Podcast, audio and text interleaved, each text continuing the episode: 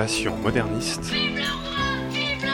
Le podcast qui éclaire Versailles, la cour, le peuple, la reine, le clergé. l'histoire moderne. La terre est proche. La thèse est osée.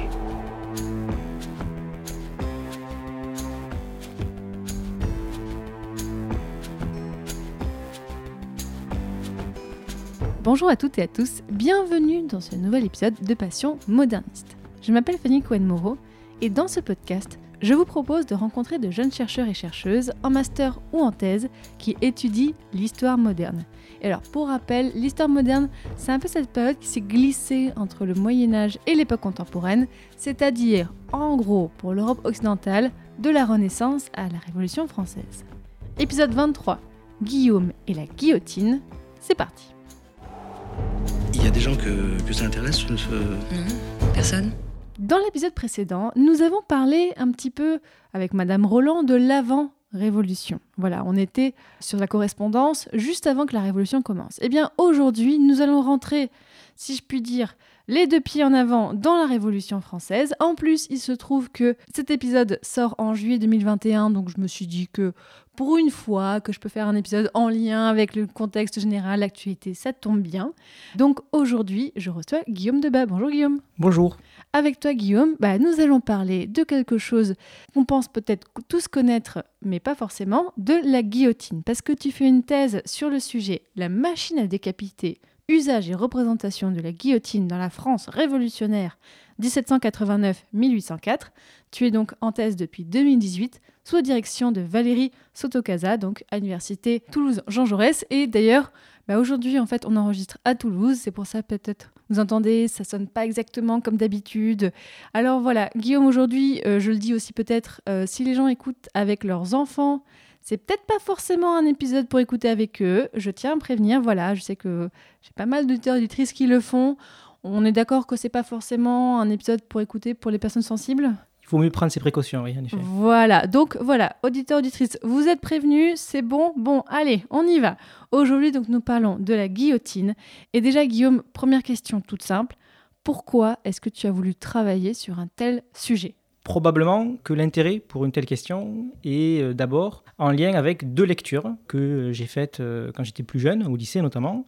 La première, c'est euh, le très célèbre ouvrage de Victor Hugo, Le dernier jour d'un condamné. Et la deuxième, un ouvrage un petit peu moins connu, c'est L'exécution de Robert Badinter, dans lequel il raconte euh, l'affaire Buffet-Bontemps en 1972, donc une affaire criminelle qui conduit euh, deux condamnés à être condamnés à mort pour euh, meurtre, alors que l'un des deux, il est prouvé que l'un des deux n'a pas commis de meurtre.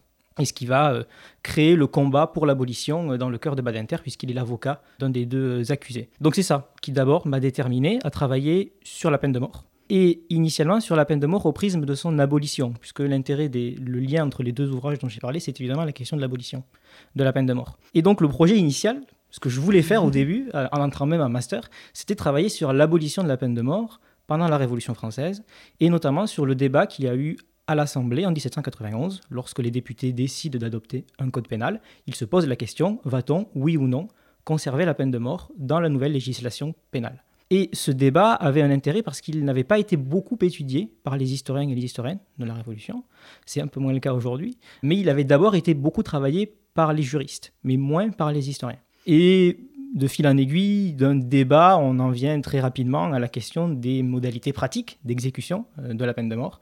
Et tout naturellement, j'en suis venu à privilégier l'objet, qui est l'objet par lequel on exécute les condamnés, à savoir donc la guillotine, d'autant qu'il y avait un vide historiographique sur cette question. C'est ce que je te demandais en fait. Enfin, on a l'impression que c'est quelque chose de tellement important dans l'histoire. Est-ce que tout n'a pas déjà été dit sur la guillotine? Mais en fait, la guillotine est une fausse évidence. C'est-à-dire que euh, c'est un objet qu'on se représente après tous, qui est euh, inscrit dans les mentalités collectives et dont la seule vision suffit à rappeler euh, d'abord la Révolution française et ensuite la peine de mort jusqu'à son abolition en 1980, mais probablement d'abord la Révolution française. Or, lorsqu'on se penche sur l'historiographie, on se rend compte que beaucoup d'historiens ont pu mentionner ça et là la guillotine, mais qu'il n'y a pas eu d'études globales sur la guillotine depuis euh, 1987 et euh, l'ouvrage La guillotine et l'imaginaire de la terreur de Daniel Arras, qui est un grand historien de l'art, euh, mais qu'il a étudié dans une perspective Historien de l'art historien de l'art. Ah non, oui, d'accord. C'est pas un ouvrage d'historien. Donc voilà, donc en fait, il y avait un vide à combler également euh, sur, euh, sur cette question-là. Et toi, qu'est-ce que tu veux montrer sur ta thèse à propos de la guillotine? Ce que je vais montrer est à deux échelles. La première, et c'est pour ça que la thèse s'intitule Usage et représentation, d'abord du point de vue des représentations, c'est essayer de comprendre comment cet objet qui est plutôt vu positivement lorsqu'il est adopté en 1791, enfin en 1792 plutôt, mais suite au débat sur le code pénal en 1791, et eh bien comment cet objet qui est vu positivement, on y reviendra peut-être tout à l'heure, devient très rapidement, après la, fin de la terreur, hein, cette période marquée par le renforcement de la répression euh, et que euh, abusivement on identifie à la tyrannie de Robespierre, et eh bien comment à partir de la fin de la terreur, donc du mois de juillet 1794, la guillotine est devenue un objet négatif, symbole de la terreur, de la violence révolutionnaire et des euh, exécutions, euh, exécutions nombreuses. Comment s'est opéré ce changement très rapidement de deux perspectives? Ça, c'est le premier point. Et le deuxième point, à partir de là, je me suis rendu compte qu'on ne peut pas raisonner euh, indépendamment des réalités répressives. C'est pour ça que dans la thèse, il y a une forte dimension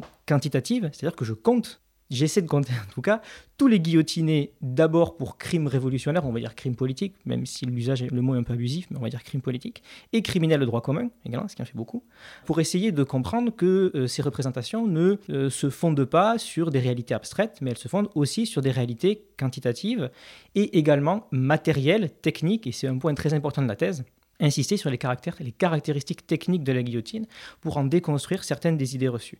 Et à partir de là, lorsqu'on met tout ça ensemble, ça fait un peu une réaction chimique. Et à travers la guillotine, je me suis rendu compte que euh, on pouvait interroger, et j'ai essayé de le faire dans la thèse, euh, les rapports de force. C'est-à-dire que le groupe qui possède la guillotine, au sens où qui décide de qui va à la guillotine ou pas, dans un contexte révolutionnaire assez complexe, marqué par des rivalités entre les différents groupes révolutionnaires, girondins, jacobins, sans-culottes, eh bien, le groupe qui possède la violence, donc qui possède ce monopole de la violence, est le groupe le plus légitime. Et donc, autour de la guillotine, autour, même très concrètement, de qui va décider d'où on installe la guillotine dans Paris, on peut lire les concurrences, les rapports de force et l'affrontement au sein même du personnel politique révolutionnaire.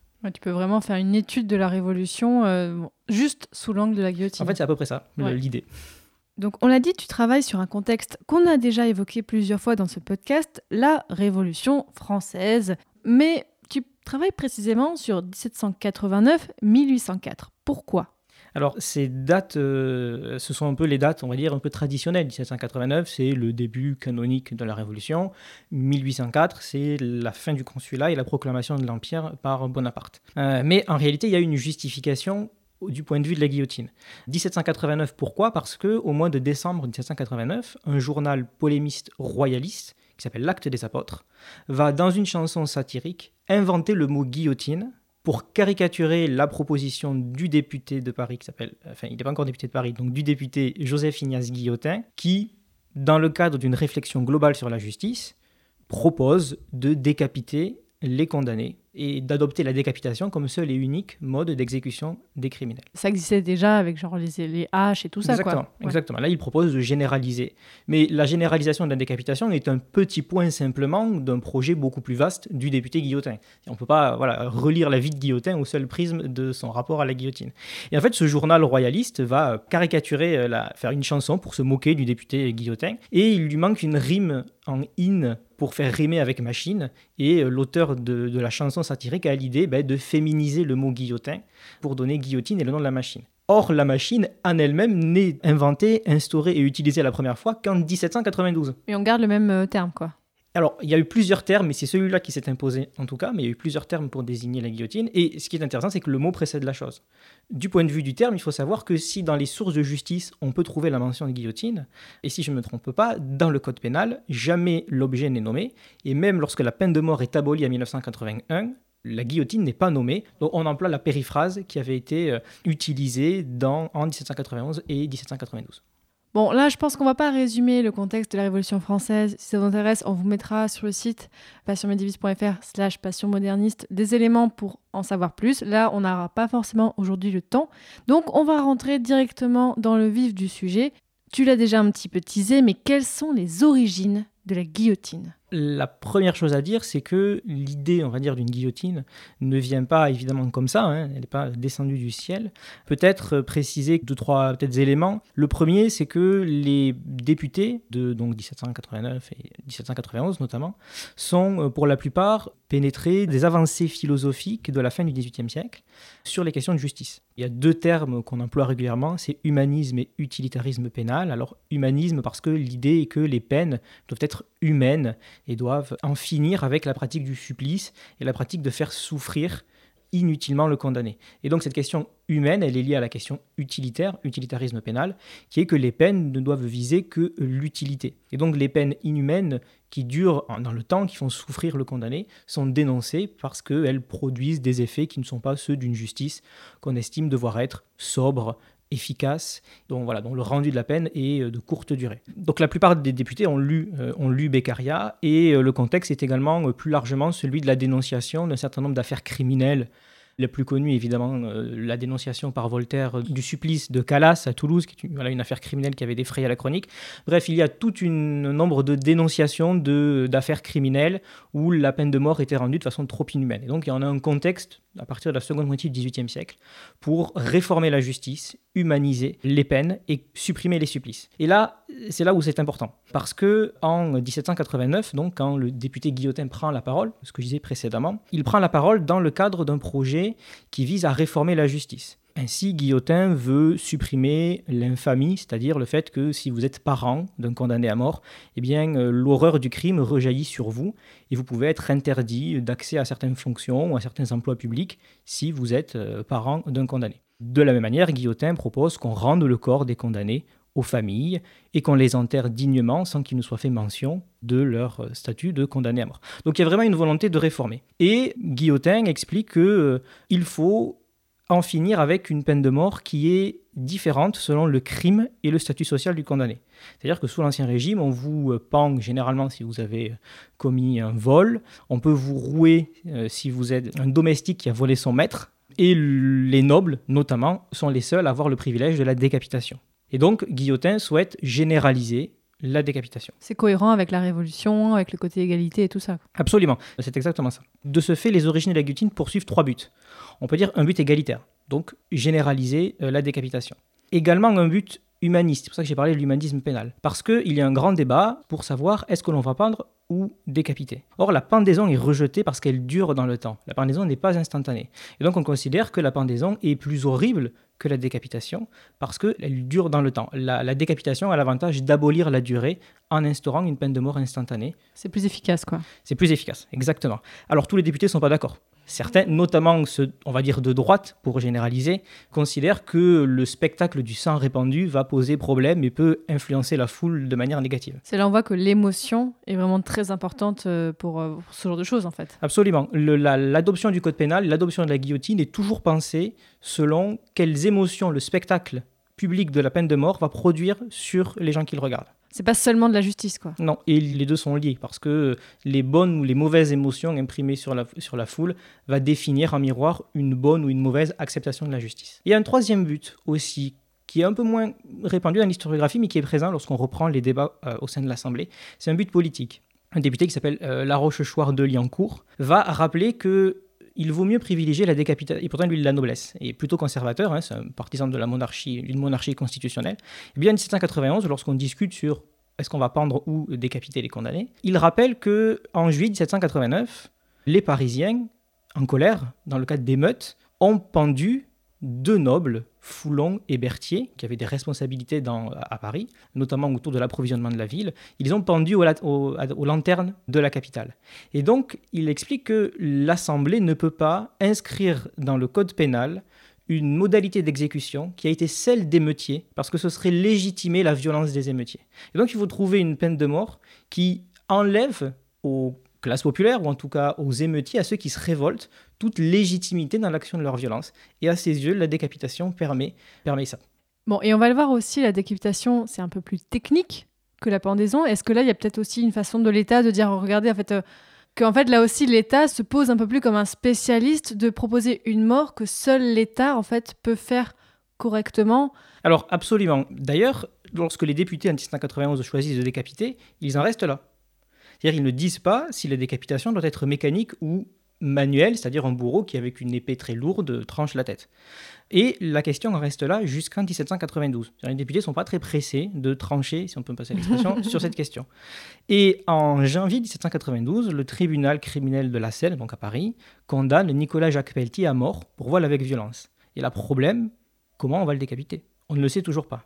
Parce que jusqu'à présent, on n'avait pas eu, on n'avait pas été confronté à ça. Pas confronté Il à n'y cette question. aucune mise à mort par euh, décapitation depuis. Enfin, il a- pendant quelques années, on n'a pas eu quoi. Il y en avait, mais elles n'étaient pas exécutées. En tout cas, euh, en province notamment, il y en a eu quelques-unes, mais elles ne sont pas remontées jusqu'à Paris. Et c'est vraiment la condamnation à mort de Pelletier qui euh, crée l'émoi. Et dès lors, la construction de la guillotine doit se comprendre au prisme de l'urgence. Parce que la question qui va animer les députés, c'est comment faire pour rapidement procéder à l'exécution de Pelletier Et résoudre ce problème et hop, passer à autre chose. et passer à autre chose, exactement.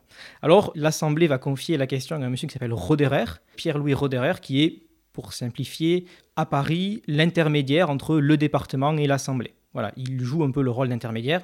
Son titre exact, c'est procureur général syndic, fait partie des appellations un peu euh, compliquées des, des fonctions euh, révolutionnaires. Et euh, Roderer, bien embarrassé, va solliciter deux personnes pour l'aider.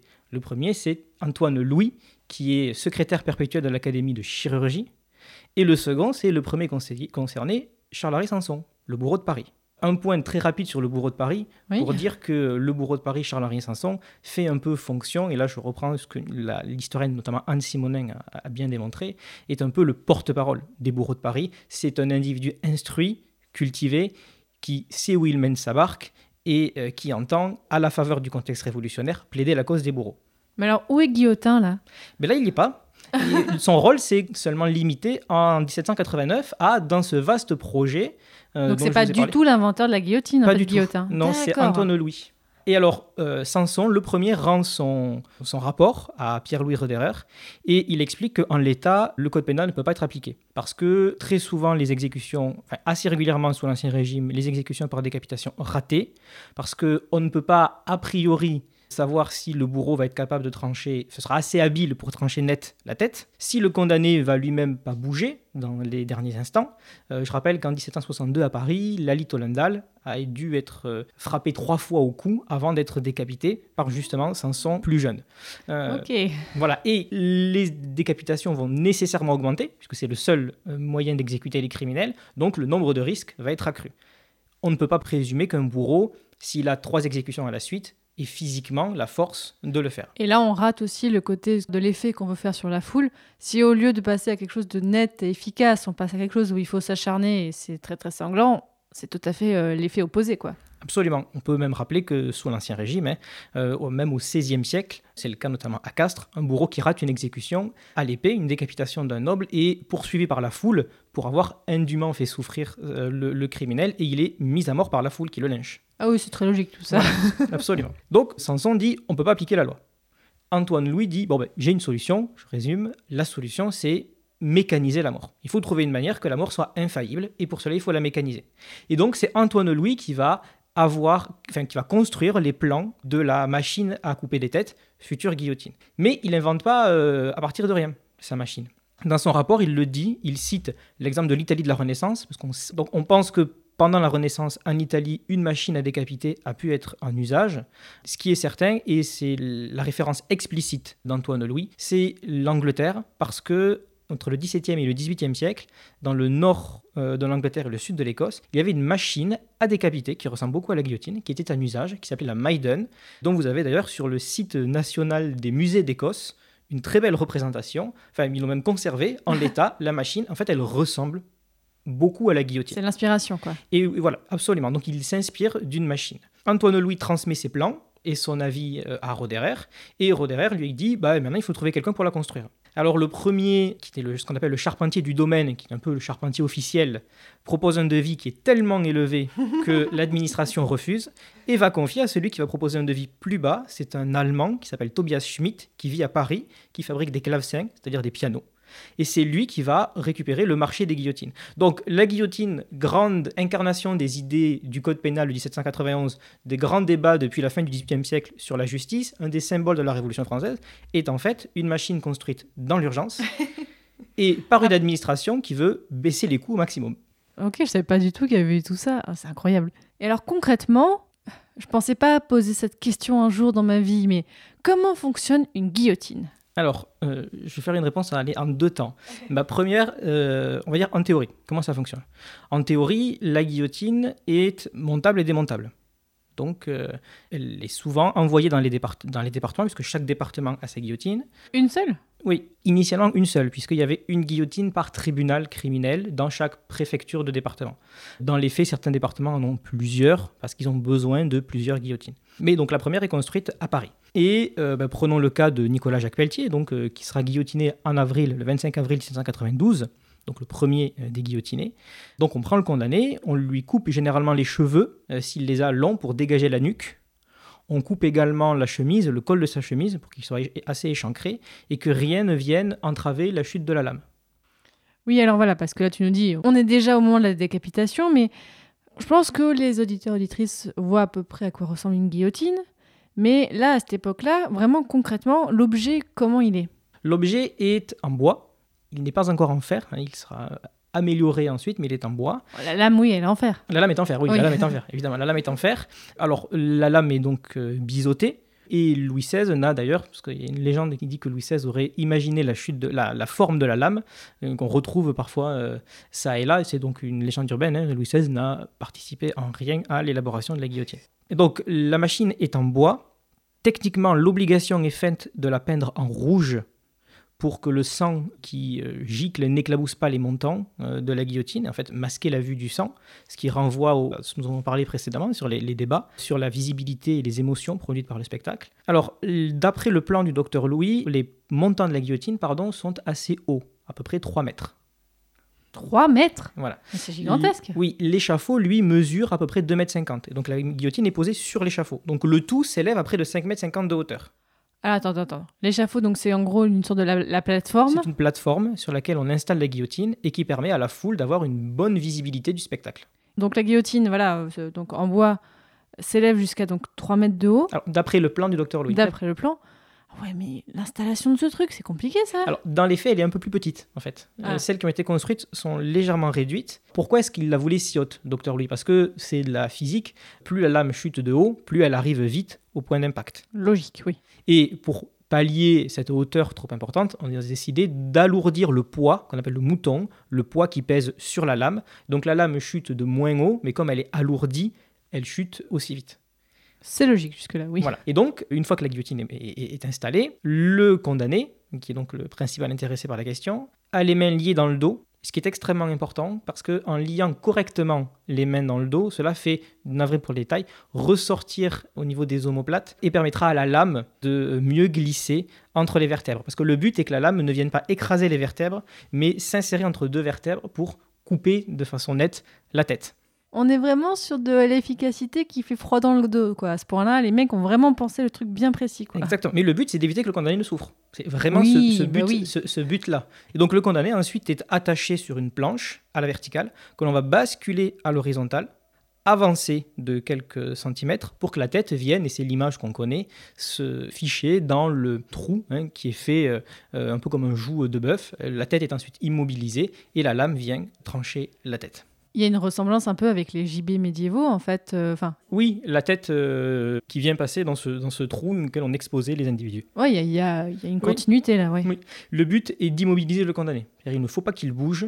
On verra que ce n'est pas toujours le cas, mais il ne faut pas qu'il bouge. En théorie, ça fonctionne comme ça. Dans les faits, et je ne veux pas anticiper sur la suite, mais dans les faits, la guillotine, elle, elle est souvent considérée comme euh, une, une mécanique de mort fiable. En réalité, ce n'est pas le cas. La guillotine rate très souvent. Il y a énormément d'exécutions ratées. Et ça, c'est aussi quelque chose que je vous montrais dans la thèse.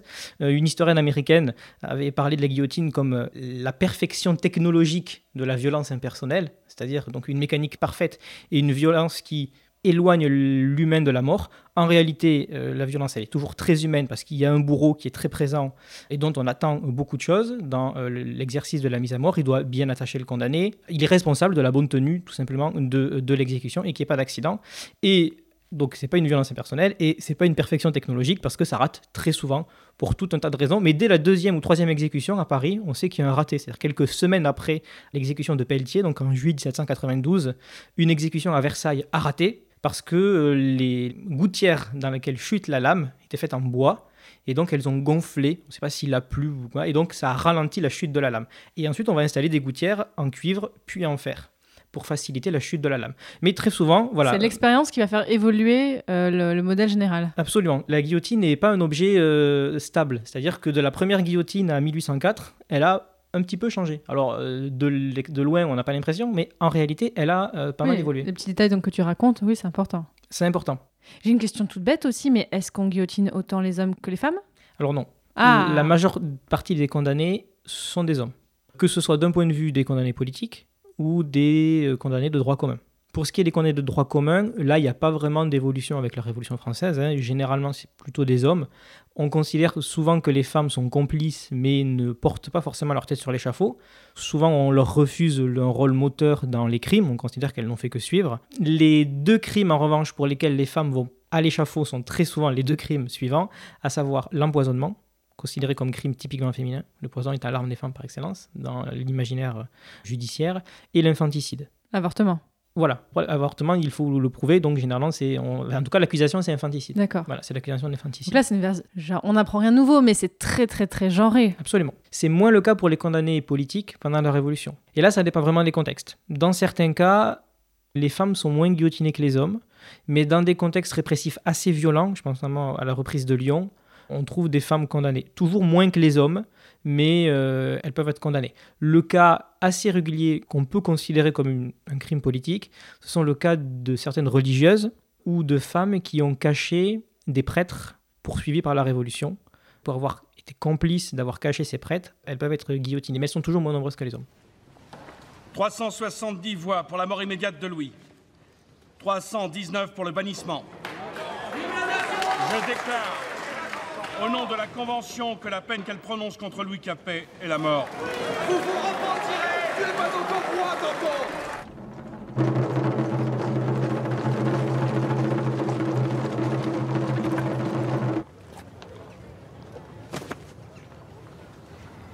Vous n'avez qu'à m'exécuter comme je suis là.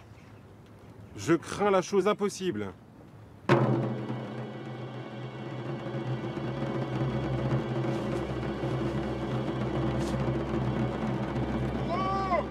Ne tremble pas!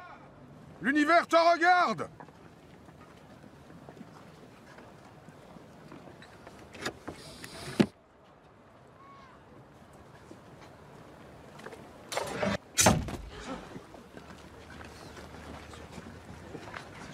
Vive la nation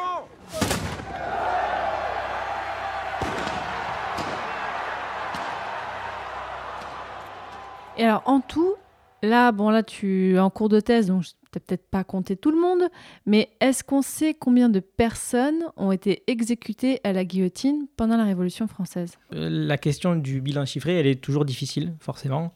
Mais il faut, je crois, bien distinguer les condamnés pour, on va dire, crimes révolutionnaires, en tout cas, on va dire les opposants politiques de façon très large, et les criminels de droit commun. Parce que ce sont deux, deux- deux cas différents. En l'état actuel de mes recherches, j'estime que le bilan vers lequel je tendrai, oui, toutes les précautions à prendre, sera euh, aux alentours de entre 12 et, et 13 000.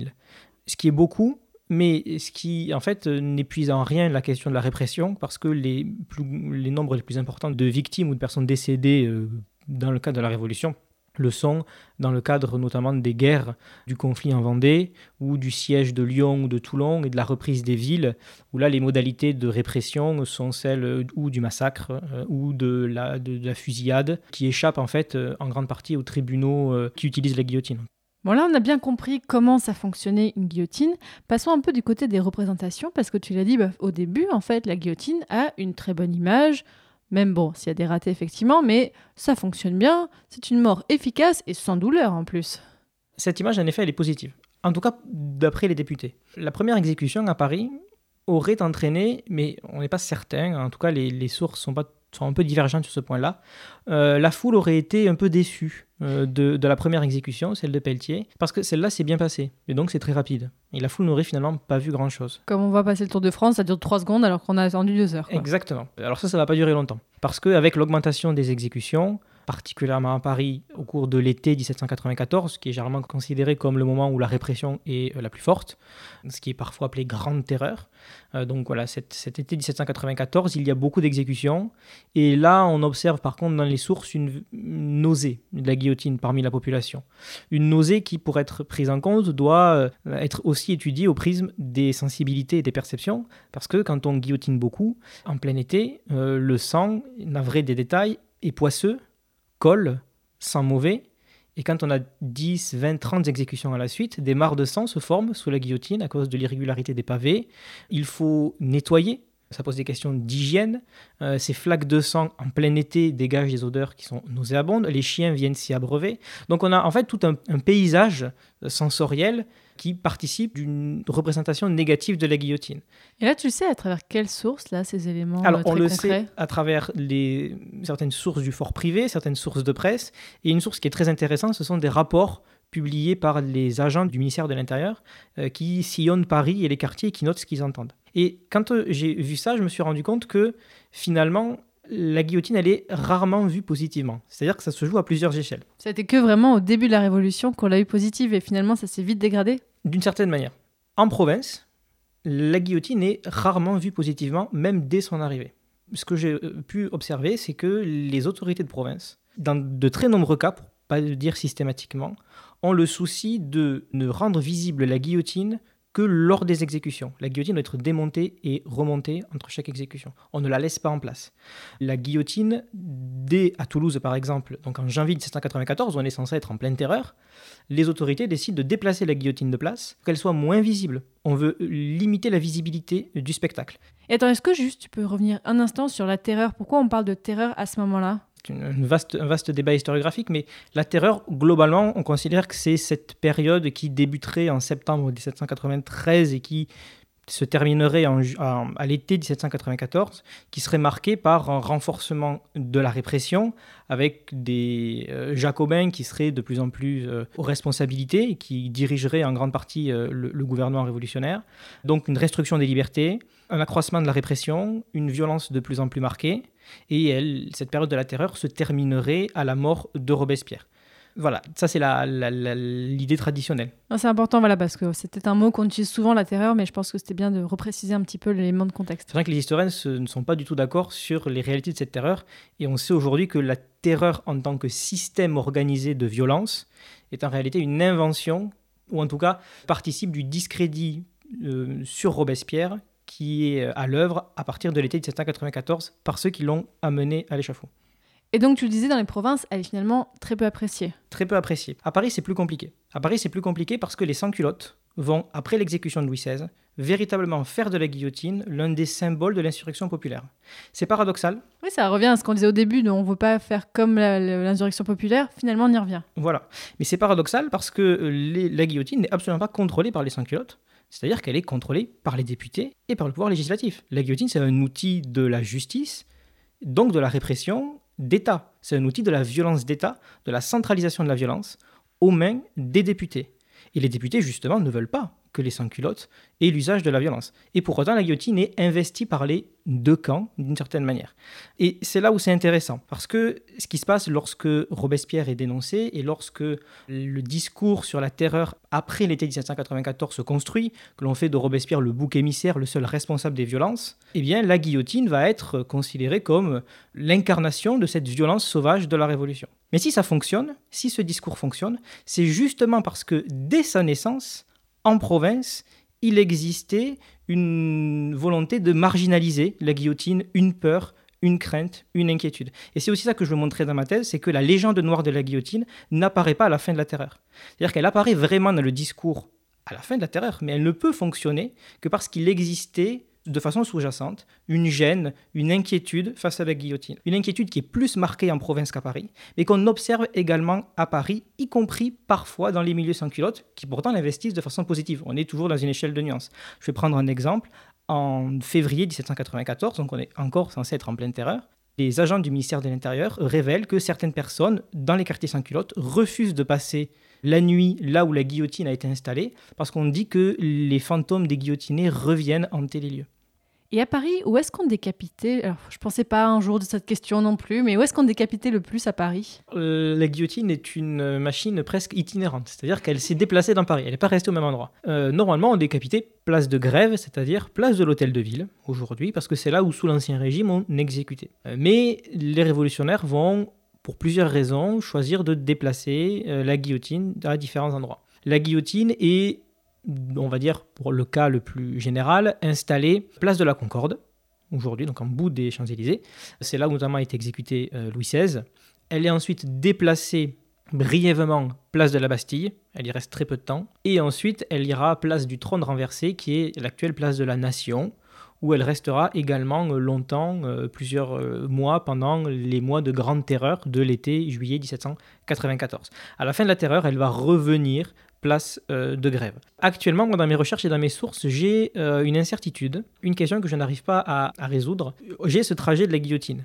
Euh, là, c'est vraiment une guillotine politique, c'est-à-dire c'est une guillotine qui décapite beaucoup les condamnés du tribunal révolutionnaire. Mais je crois, mais je n'en suis pas certain, donc c'est une hypothèse, qu'il existe une seconde guillotine en Paris, place de grève, pour guillotiner les criminels de droit commun. Je ne suis pas certain de cette géographie, mais c'est une question que je me pose actuellement. Est-ce qu'on ne peut pas faire une géographie pénale et une répartition des lieux de justice entre lieux de la justice ordinaire et lieux de la justice extraordinaire Je ne suis pas certain. Peut-être que je me trompe et il faut que je retourne aux archives à Paris pour creuser cette question de peut-être deux guillotines en usage euh, dans la capitale.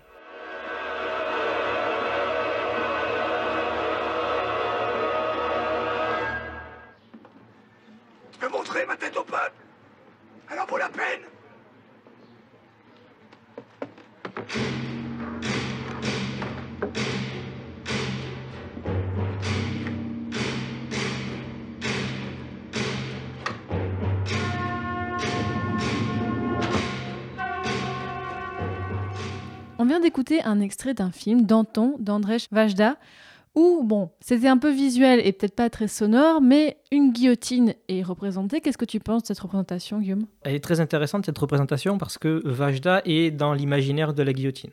Donc dans la scène, Danton, qui est incarné par Gérard Depardieu, rentre à Paris, passe par la place sur laquelle est installée la guillotine, et il y a un face-à-face, un jeu de regard entre Danton et la guillotine, qui dès les premiers instants du film annonce la fin tragique de Danton, à savoir l'exécution à la guillotine dit Danton, euh, je, je, je t'attends.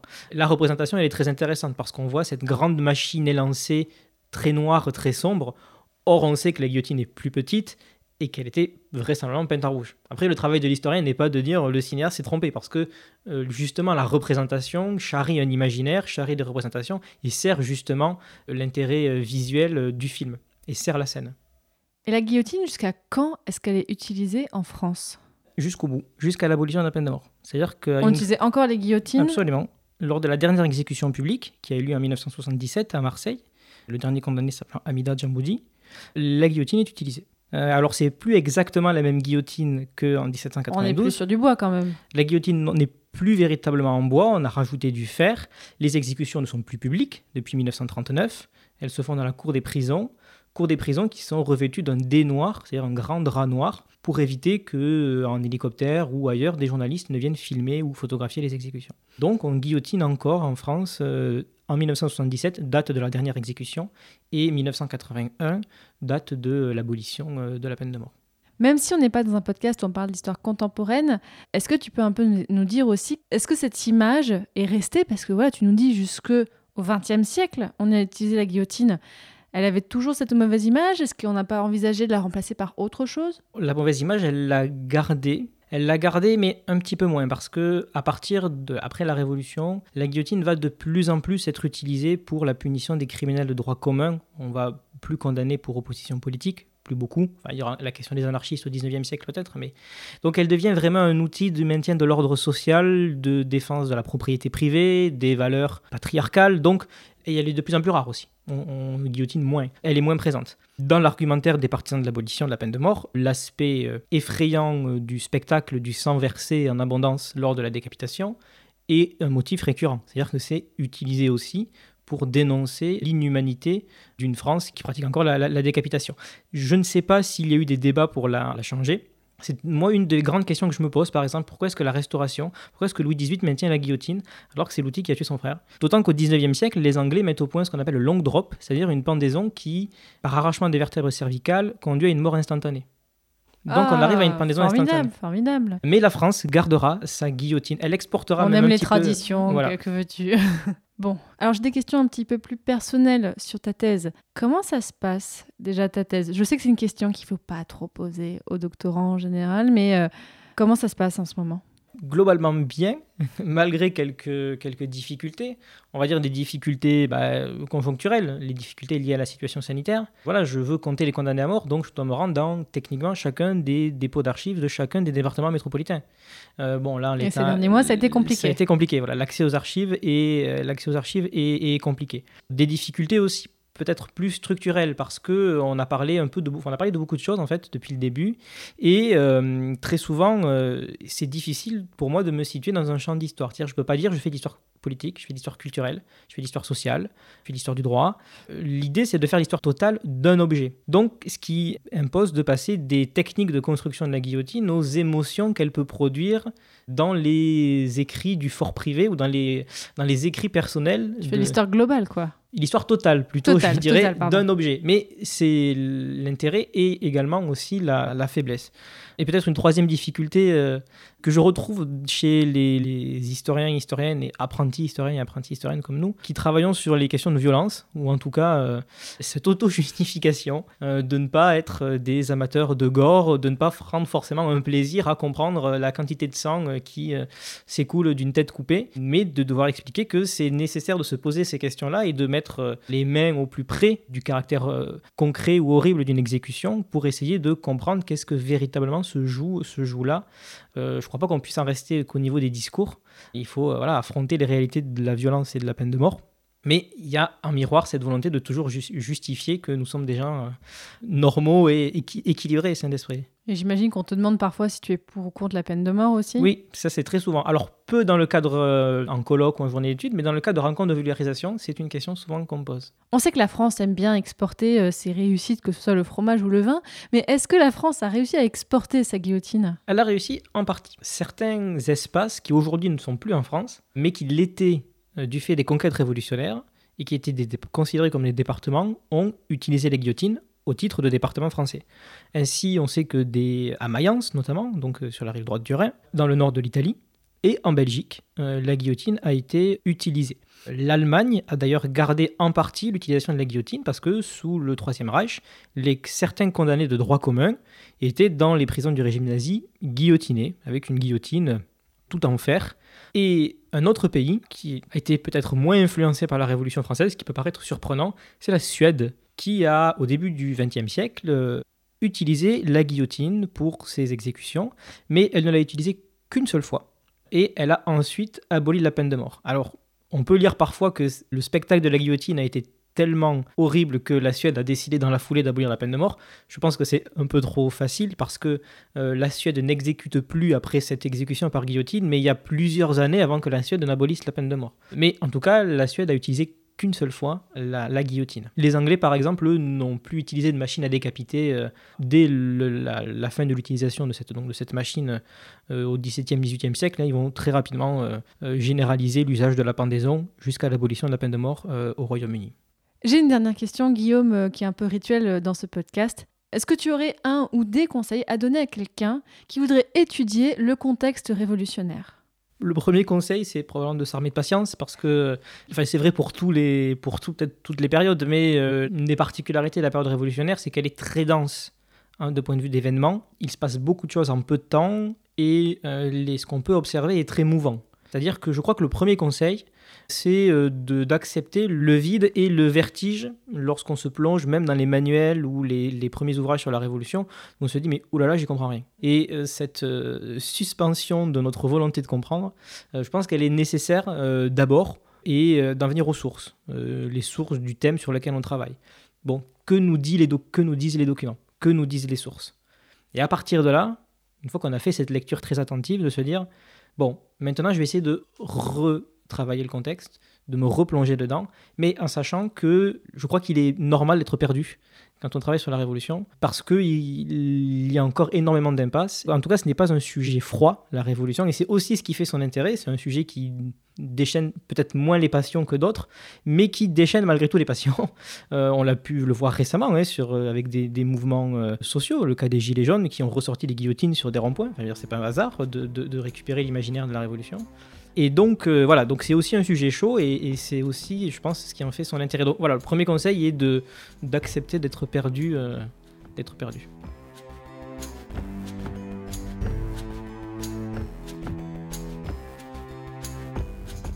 Désormais, chers auditeurs et auditrices, vous en savez, ben, je pense vraiment beaucoup plus maintenant sur la guillotine pendant la Révolution française. Donc merci beaucoup Guillaume Debat, vraiment bonne continuation alors pour ta thèse. Merci pour l'invitation et bonne continuation à vous aussi pour la suite. Je le dis aux auditeurs auditrices, alors déjà si le contexte de la Révolution vous intéresse, j'ai fait donc l'épisode précédent, on en parlait, j'ai fait aussi un épisode sur, aussi il y a quelques épisodes sur la police à Caen pendant la- le contexte révolutionnaire et aussi sur la marine au XVIIIe siècle, en fait le moment où la marine change de statut avec la Révolution. Si vous voulez en savoir plus aussi sur le sujet du jour, je vous mettrai donc, sur le site, donc c'est passionmédiéviste.fr slash passionmoderniste, je vous mettrai des éléments, si vous voulez en savoir plus sur la Révolution, des, des conseils de lecture que Guillaume vous fera et tout ça. Mais n'hésitez pas bien sûr aussi à écouter les autres épisodes de Passion moderniste où on parle pas que de la Révolution dans ce podcast, hein, il y a plein d'autres sujets euh, différents. Et euh, n'hésitez pas aussi à écouter mes autres podcasts Passion médiéviste et Passion antiquité. Et euh, si vous avez envie de me contacter pour me proposer un sujet, n'hésitez pas. Voilà, je vous ai donné le nom de mon site référence, passionmédiéviste.fr. Il y a un onglet contact sur le côté où vous faites à propos contact. Hop, vous pouvez m'envoyer un petit mail. Et dans le prochain épisode de Passion moderniste, on parlera du duel en Flandre. Salut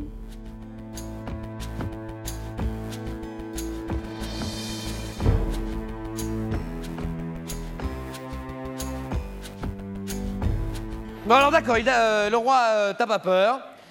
Et euh, Maggie, euh, le roi s'enfuit à Varennes. Allons-y. Et pourquoi je m'enfuis si j'ai rien fait, monsieur Mais parce que... Je te jure, l'autoradio, il y est toujours dans le carrosse. Tu, tu émigres à Varennes. Et pourquoi j'émigre? Que je suis plus français que toi, je suis né à Mantes-la-Jolie, monsieur. Non, non, Mohamed. Mais non, Mohamed, enfin... Non, moi, je fais pas la scène décapitée à tête, je fais pas la scène décapitée à tête. Tu veux pas me la faire je sais tu pas vas- scène décapitée à tête. Tu vas me la faire tout de suite, Mohamed. La- tu vas me la faire, Mohamed. Je veux pas faire de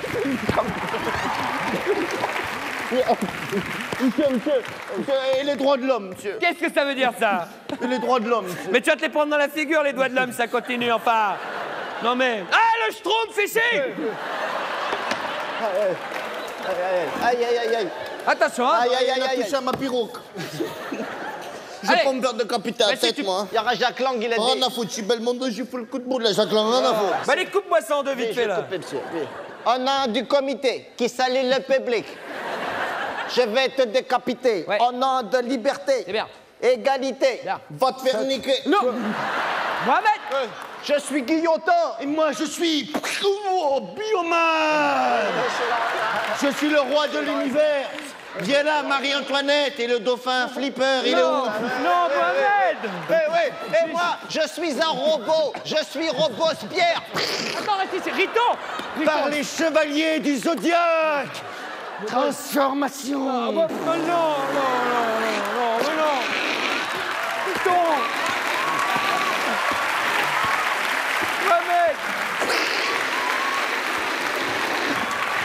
Je suis Louis XVI Soupa. Eh, on serait des copains. Avec- Je suis force bleue. Je suis force blanche. Je suis force rouge, force, Force bleue, blanc, rouge